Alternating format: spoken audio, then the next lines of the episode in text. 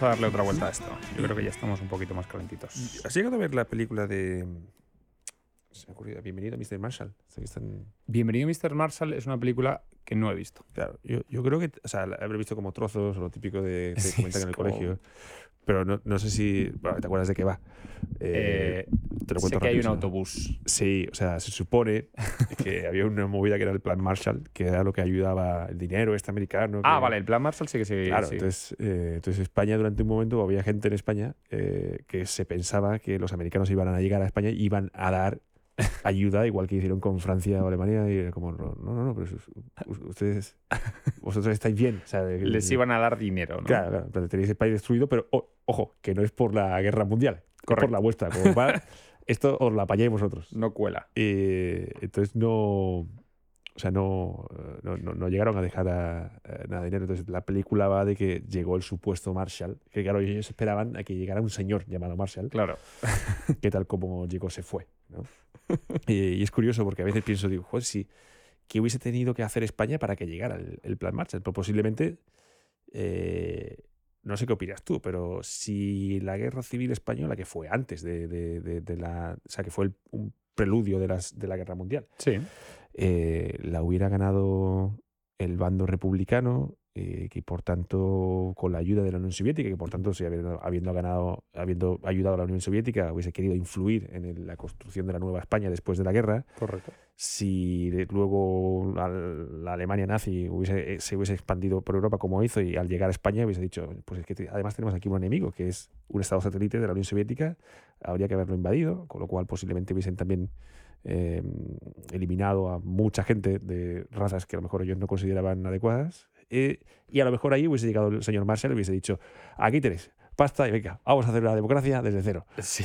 Hombre, está claro que en tu, en tu extraño hipotético, eh, Hitler no hubiese parado en la, en la Francia Vichy y, y punto de pelota, hubiese seguido para el sur. Entonces, eso hubiese sido muy interesante. ¿no? Eh, una España republicana reconstruida por los soviéticos no hubiese sido una aliada de Hitler. eh, y luego al revés, eh, la razón por la que no llegó dinero el plan Marshall es porque los americanos metieron el plan Marshall para contener eh, el movimiento soviético, ¿no? la, la expansión del comunismo.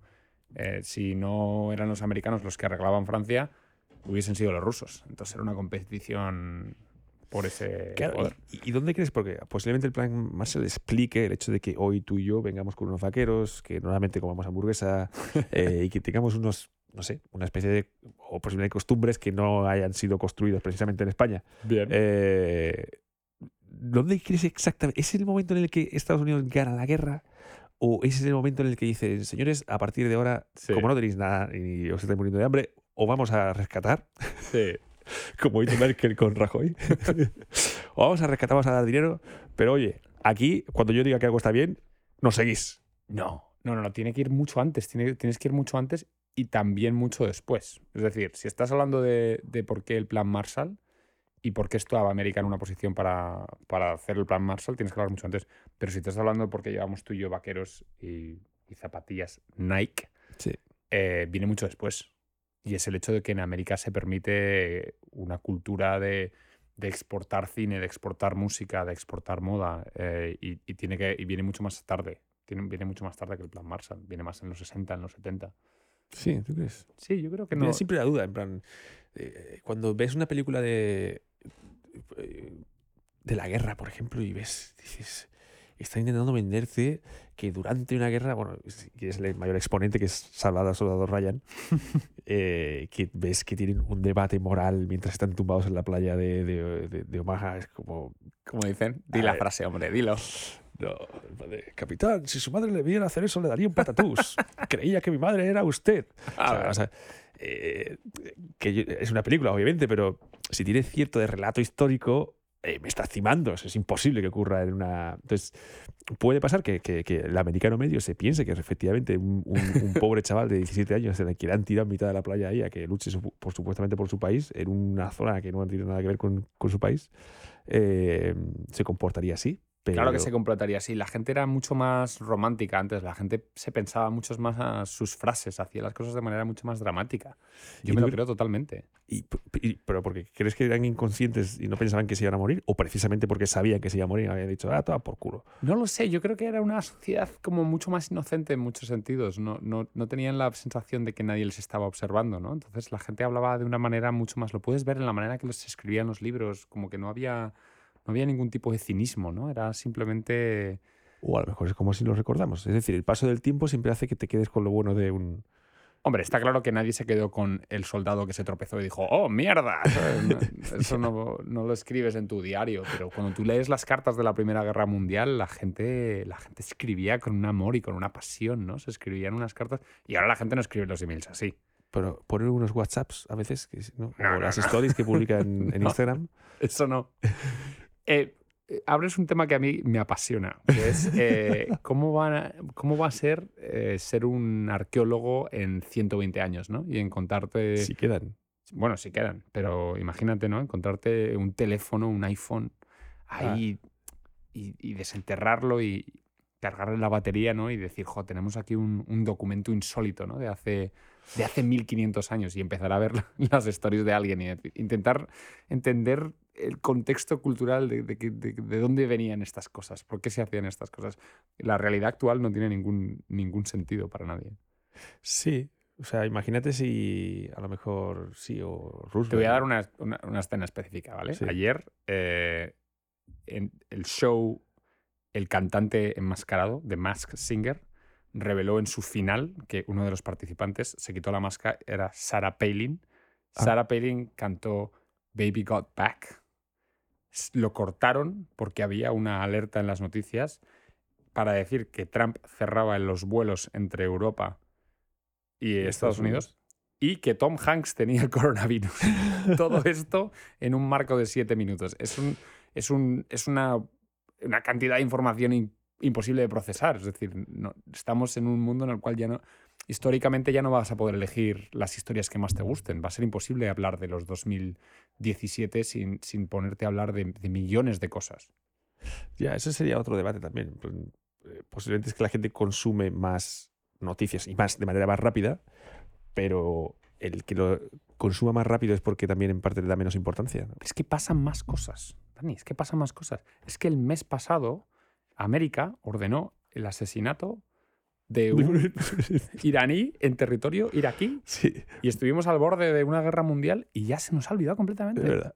Pasan más cosas. Sí, sí, sin duda.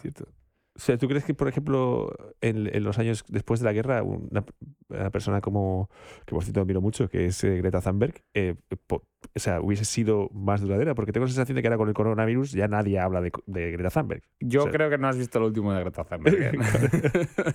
creo que no has visto lo último de Greta. Pero, pero sí, claro, es decir, pues imagínate, la guerra de los 100 años. Pues al, en el año 25 de la guerra de los 100 años ¿Qué está pasando en las noticias? La guerra de los 100 años. Sigue todavía. Ah, bueno, pues nada. No, no hay. No va a tanta velocidad. Claro. Eh, una. Eh, César eh, aplanando la Galia. Pues, pues tardaba siete años en aplanar la Galia. Ahora la operación. Operación Desert Storm, ¿no? En, cinco días se cepillaron a. Se cepillaron a Saddam Hussein. Sí, ahora ya está. y ahora, hemos tardado 40 días, ¿no? ¿Cuánto tardado? Cuatro semanas o seis semanas en, en tomar Bagdad. Chavales, aquí tenéis una democracia. Eh, ahora mandamos un tutorial, os lo veis en YouTube. luego. ¿eh? Y nada, dejad por aquí la antena para que podáis ver las series americanas y, os traemos franquicias americanas y, ya está, ya tenéis la, vida solucionada. cemento, ¿eh? Mucho cemento. Y la democracia funciona en, todo, en todos sitios. No sé. La democracia es algo muy curioso. Sí. Pero fíjate que, por ejemplo, buscando otro, otro símil con el.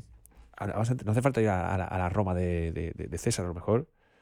Piensa que eh, y por comparar también con España. España hace nada, bueno, hace justo antes de, que muriera Franco, hubo un presidente que voló por los aires, perdón, eh, eh, voló por los aires, siguen habiendo, o sea, quizá ha permanecido en el tiempo, en la memoria de la gente a la hora de hacer chistes, porque se siguen haciendo chistes de... Yo no sé de lo que estás hablando, te estoy mirando con pues los ojos como platos porque... Te, pongo en situación. Eh, Franco en los últimos días pues, eh, solía tener, bueno, creo que durante casi todo su mandato solía tener un presidente del gobierno, que Bien. básicamente era una persona que le representaba a él. Claro. Vale. Eh, generalmente eran militares. ¿no? Entonces había un señor que se llamaba Carrero Blanco, que era el presidente del gobierno que había en, en- en aquel entonces, en principios de los 70. Eh, y ese señor iba todos los días a misa haciendo un- un- una misma trayectoria. Yo creo que aquello abrió también Sí. la verdad de que los líderes que van escoltados eh, varíen su itinerario diario para evitar situaciones como esta. Vale. Entonces, este señor pues Contrapunto. la, la ETA en aquel entonces, que la ETA, pues seguramente en aquel entonces tenían otro tipo de concepción, no tanto como un grupo terrorista que busca la libertad del pueblo vasco, o en su manera de verlo, sino era un grupo que luchaba con- por la libertad en contra del- del- del- del- de, la, de la dictadura. Entonces pusieron un atentado y hicieron volar, hizo volar el, el- el coche donde iba eh, Carrero Blanco por los. Eso fue, creo que es en Claudio Coello, la, la calle en Madrid. Eh, y entonces cayó en el edificio, era un convento y cayó por dentro del, del- del convento rompiendo la, la cornisa. Entonces se ha hecho muchos chistes sobre la cornisa que rompió Carrero Blanco. Pero bueno, eh, el tema es que posiblemente esto hoy se hubiese olvidado mucho más, más rápido. Claro, cogieron y asesinaron al presidente del Al gobierno. presidente, bueno, sí, sí. Y, y eso durante mucho tiempo fue como la mayor tragedia española, ¿no? pues, claro, imagínate. Yo sí. ahora le daba dos días. claro. Es más, se me acaba de olvidar ya. Ya no sé de lo que estabas hablando. una oferta de, de- de- medios de comunicación tan grande. En aquel momento solamente había un canal en España. O sea, pues estaría poniéndose cada, todos los días. Y, no sé si estaría ya en ese momento de, de las noticias 24 horas, porque eso, no, eso, eso, lo- eso te tienes que haber fijado, Dani, desde que viniste aquí a Estados Unidos, del concepto que es noticias 24 horas. ¿Tú Mm. has encendido alguna vez a las 2 de la mañana? Yo sé que tú te vas a dormir a las 12 Sí. Eh, Eh, para estar fresco para el día siguiente, pero ¿alguna vez a las 2 de la mañana has encendido y has visto qué es lo que están poniendo en la CNN? No, pero lo, Noticias. eh, cuando estaba trabajando desde casa sí que pongo la Noticias. CNN eh, y está, es noticias en bucle. Son con- noticias. Noticias. 24 horas. A las 3 de la mañana, noticias. La- ya, no, hay- ya no está pasando nada. Son las Claro. 3 de la mañana, ha dejado de pasar. Una cosa muy interesante en América es que, claro, a las 4 de la mañana en América eh, es solo de día en mitad del medio Pacífico. No está pasando nada. Pero ahí siguen dando las noticias, macho. Sí. También hay un canal de 24 horas en España que obviamente no has visto en tu vida. creo. Claro. eh, y yo habré visto tres veces en mi vida, o sea que tampoco. lo que quiero decir es que eh, el, el- el tema de retransmitir las noticias o retransmitir la historia en directo, eh, relativamente reciente, posiblemente creo que fue la Segunda Guerra Mundial, el bombardeo de Londres retransmitido en vivo por la BBC, uno de esos primeros momentos de, bueno, espera, la, la historia contada en tiempo real.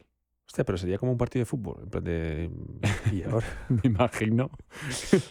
me imagino. eh, me imagino que debería ser. Deberíamos poner un clip de cómo, de cómo es. Pero Joder, sí, me imagino que. bastante macabro. tranquilo.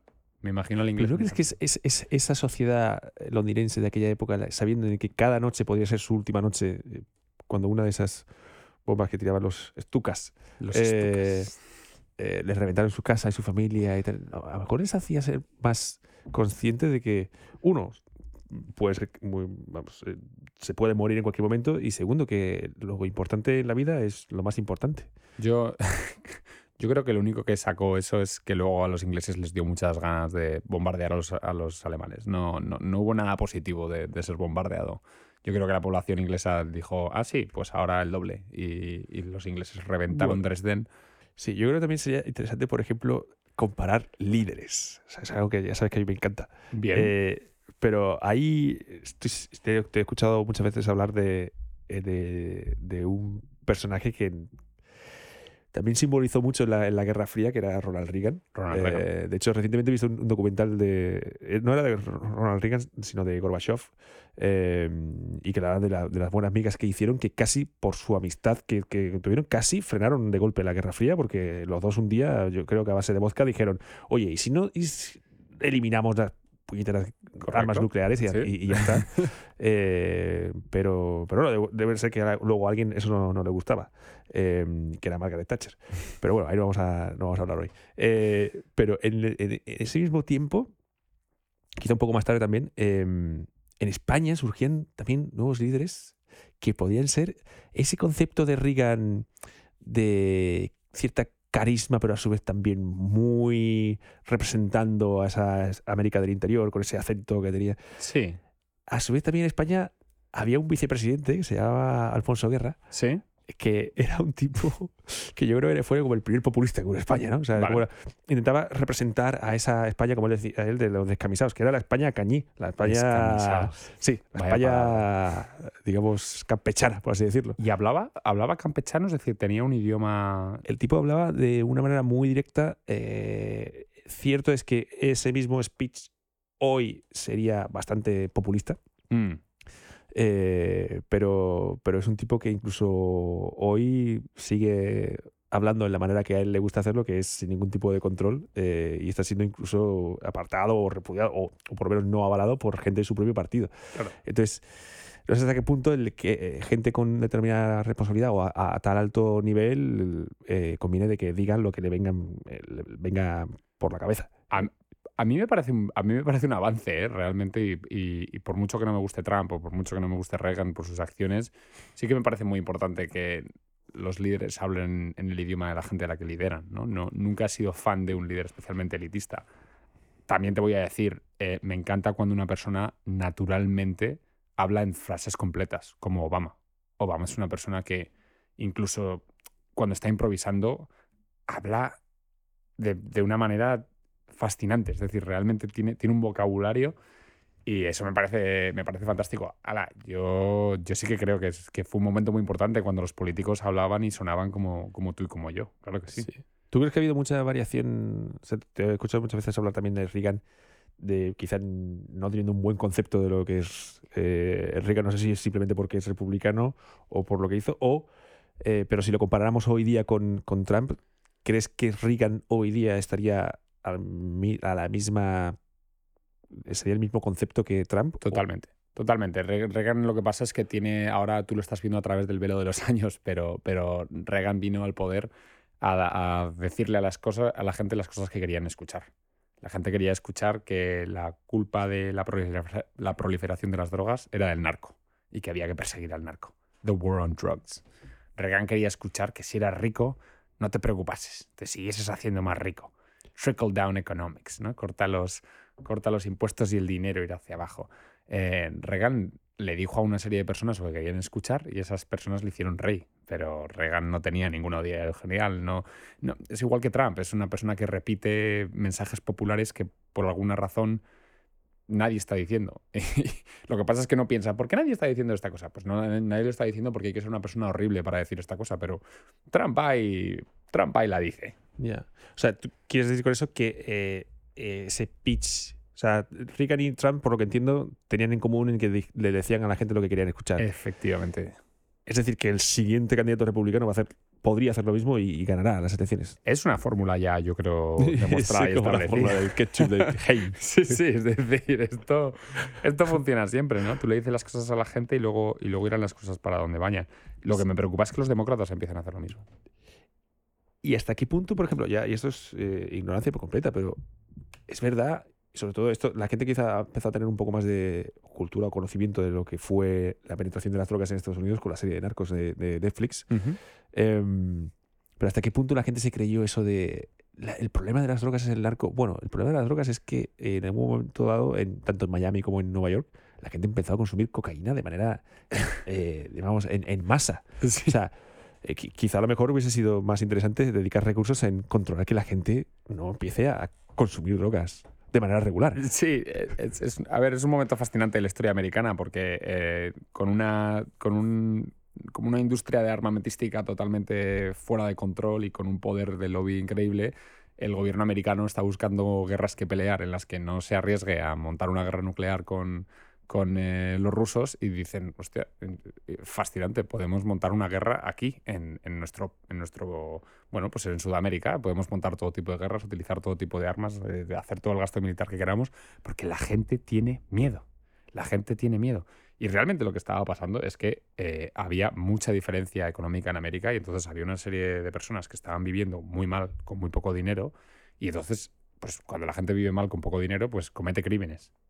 Mm. Pero la gente de bien, el americano del suburbio, estaba asustado. Y entonces no sé, eh, alguien tuvo la, la idea brillante o quizá no es una idea brillante, quizás una de esas ideas que, como dices tú, ¿no? En, en un bar, oye, pues el problema es que la gente se toma demasiado las drogas. ¿Y quién trae las drogas? El de fuera. Pues vamos a pegarle un tiro al de fuera. ¿no? A mí una frase que me encanta es que eh, todo el mundo sabe que el imperio romano conquistó el mundo en autodefensa. Y yo creo que el imperio americano igual. El imperio americano conquistó el mundo en totalmente autodefensa.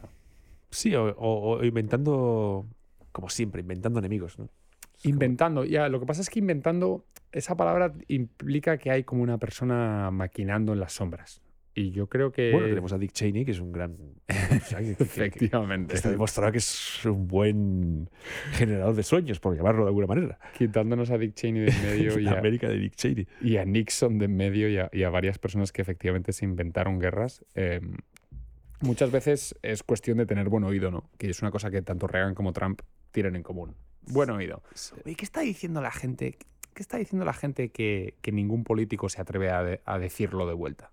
Y Sí. empezar a decir esas cosas. Hay, hay otro paralelismo que, que veo que, bueno, diferencia más bien entre la política americana y la, bueno, la- o la historia americana y la, española, es que, no sé, el otro día descubrí, casi de casualidad, Sí. que Jimmy Carter, que fue presidente en que los 70, no Sí. sé, eh, sigue vivo. Sí, sí. Es el Eh, presidente más viejo. Es el presidente más viejo. Pero nadie sabe. Bueno, yo no, no sabía sigue nada. vivo, hermano. Sigue vivo y está construyendo casas. Está construyendo casa.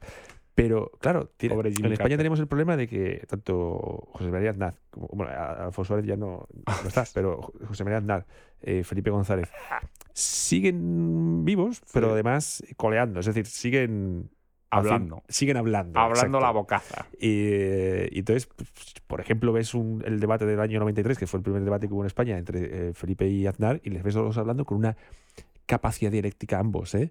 Eh, y, y un léxico brutal que, que dices, joder, esto está Dos que- personas muy cultas. muy cultas y muy educadas y tal, y, y les ves hoy hablar y es como, no, lo, lo ideal es que si te vas de la Moncloa es para que ya te retires, tienes tu pensión vitalicia, ¿no? Es- tu pensión vitalicia es para que precisamente no hables más, ¿no? ¿Pero han, han mantenido ese aire presidencial y civil o están diciendo burradas? Eh, dicen, bueno, ya depende de, de- de cada uno cómo lo interprete, pero señores que además ahora participan en empresas y, y, pues unos estaban- en, en el consejo de, administración de una energética, eh, Felipe González también tiene como una fundación que ha participado en algunos temas de política latinoamericana, pero, por ejemplo, ¿dónde está Jimmy Carter?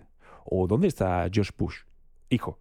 Que Pintando, aparentemente. o sea, George, eh, George W. Bush, que, que fue un tipo que, que ahora casi que la gente le echa de menos porque dice, bueno, pues dentro de lo que había de extremo republicano lo- ha llegado un señor que es Trump, que, es, que, No que lo- lo ha dejado casi en... No entiendo ese movimiento de echar de menos a, a George W. Bush. No sé qué le ha pasado a la gente eh, en la cabeza. Pero ¿dónde está? George? O sea, ¿es- ¿es una un tema de costumbre americana de que los expresidentes ya no hablen? ¿Ha habido algún presidente de la América que después de haberlo dejado, haber dejado de ser presidente, haya tenido participación en la vida pública? O yo no sé si incluso si Obama está hablando ahora. Sí, eh, tienen muchísima participación en la vida pública. Ahora mismo verás en el momento en el que, bueno, ahora mismo Obama ya está eh, apoyando a Biden como candidato de manera muy, muy activa.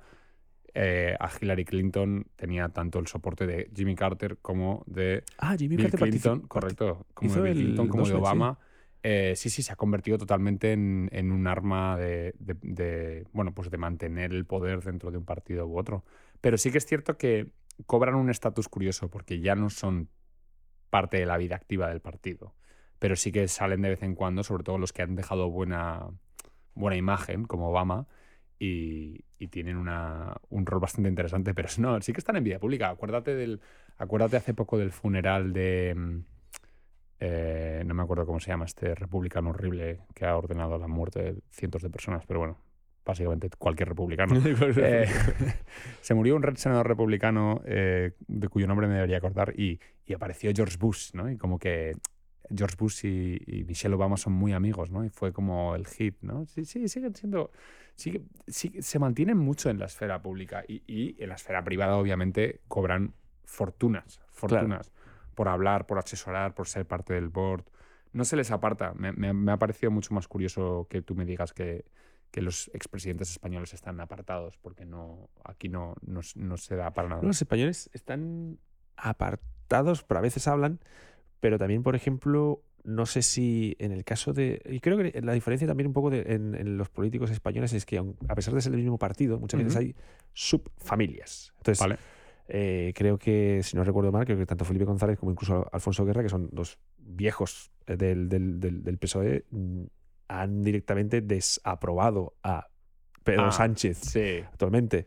Eh, y bueno, creo que José Bueno, María Aznar. eh, George Bush fue relativamente anti-Trump por virtud de no ser pro-Trump. Durante mucho tiempo los Bush no, no dieron ningún tipo de apoyo. y luego lo han manifestado igualmente cuando Trump ha hecho su campaña. Así de segundillas. Ah, sí, sí, claro, Tipo, bueno, vale, pues este va a ser el candidato, yo qué sé. claro. mejor que el otro. Pero nunca con, con un enorme énfasis. Sí, sí que hay.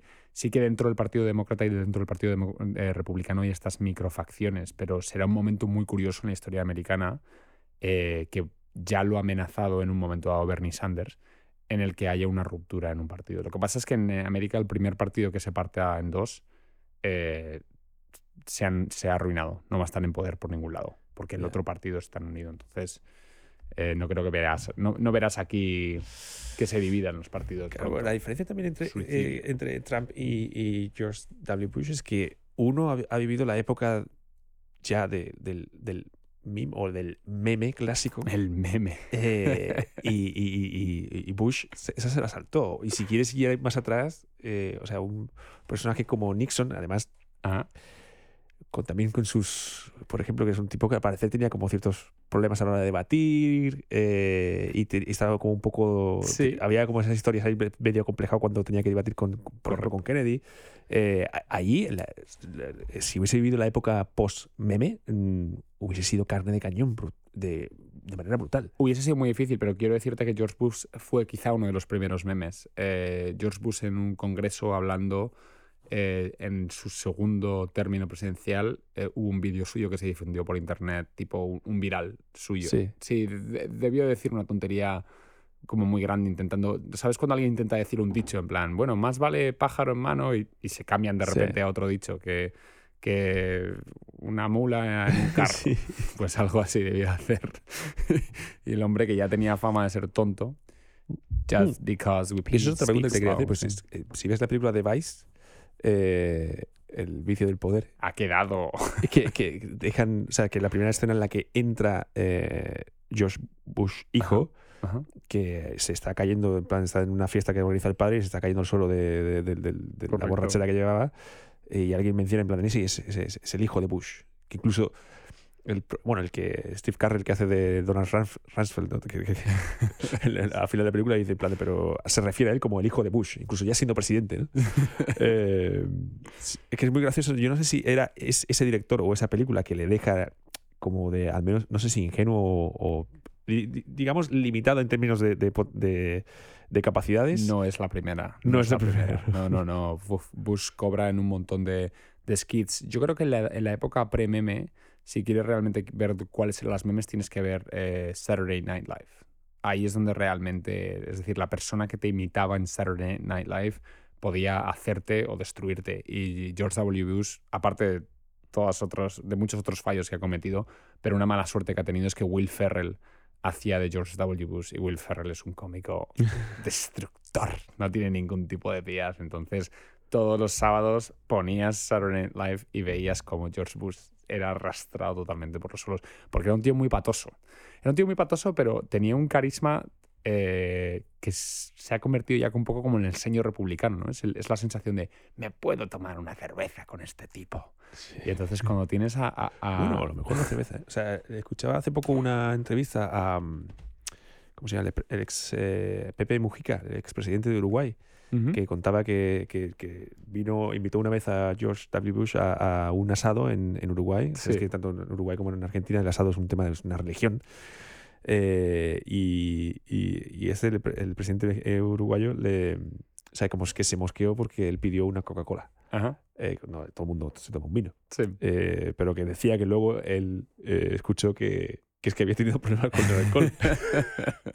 que había tenido problemas con el alcohol. Y claro, la gente que ha, que ha pasado por problemas de alcoholismo no puede ni oler el alcohol porque No es, una recaída inminente. Correcto. Eh, o sea que es- Estados Unidos ha tenido en la Casa Blanca un tipo que además ordenó la invasión de un país sin naval, sin naval de las Naciones Unidas, eh, que además tenía problemas con el alcohol. Es que a lo mejor, a lo mejor estaba borracho aquel día. Perfectamente. Bueno, eh, un, un, un, tema de la historia que me, que me fascina es eh, cómo han influenciado las drogas y el alcohol a, a la historia. Ah, hablando, entre otros, eh, de la adicción a la anfetamina de Hitler, el alcoholismo de Churchill. ¿Eso es Eso se, se digo, Totalmente cierto, sí. totalmente cierto. Churchill era un alcohólico que hasta las dos, dos 3, 4 de la mañana bebía solo y muchas veces sus. Eh, su, su, sus su, ay, ¿cómo se dice esta puta palabra? Churchill muchas veces eh, dejaba sus órdenes escritas y por la mañana sus comandantes las leían ah. y, y, tenían que determinar, vale, esto, esto es bien, esto, es, esto son las leyes de esto es lo que quiere Churchill que hagamos o es Churchill borracho. eh, durante la Operación Barbarossa, la invasión a Rusia en sorpresa por parte de la Alemania de Hitler, eh, Stalin estuvo una semana desaparecido. Todo el mundo dice que sufriendo de una terrible resaca después de, de una larga noche. Eso de también ha pasado en España en alguna ocasión. oh. por, porque había, pero bueno, ese era el España es una monarquía, entonces, bueno, Correcto. cuando sacas un real decreto se llama real porque lo tiene que firmar el rey. Ajá. Entonces debe ser que en algún momento, en la época de Felipe González, había algún decreto que se aprobó en el Parlamento y que alguien le preguntaban, o sea, le, le acusaba la, la, posición en plan de, oye, ¿y esto por qué? ¿Cuándo se va a poner en marcha? Claro. Y una vez tuvo ya que decir el presidente en plan, mira, es que lo tiene que firmar el rey y no sabemos dónde está. ha debido coger la moto y, y ha desaparecido. Fin, sí, pero... yo creo que fue un momento importante en mi vida cuando me di cuenta que, que, la historia al final está escrita por las acciones de un montón de gente normal y corriente, ¿no? Que hacen cosas estúpidas. Entonces, de repente, pues, sí. eh, se van de farra, no están muertos. Incluso de... al contrario, hay gente estúpida intentando hacer cosas de personas normales y corrientes y... En fin, ¿cómo, cómo, o sea, mi, mi, durante mi tiempo aquí en, en, en América, eh, también cuando conecto con la gente intento mm, también, a veces creo que ellos no son capaces de, de, de ver que en Europa predominan todavía en los principales países las monarquías. Uh -huh. Es algo que está totalmente fuera de...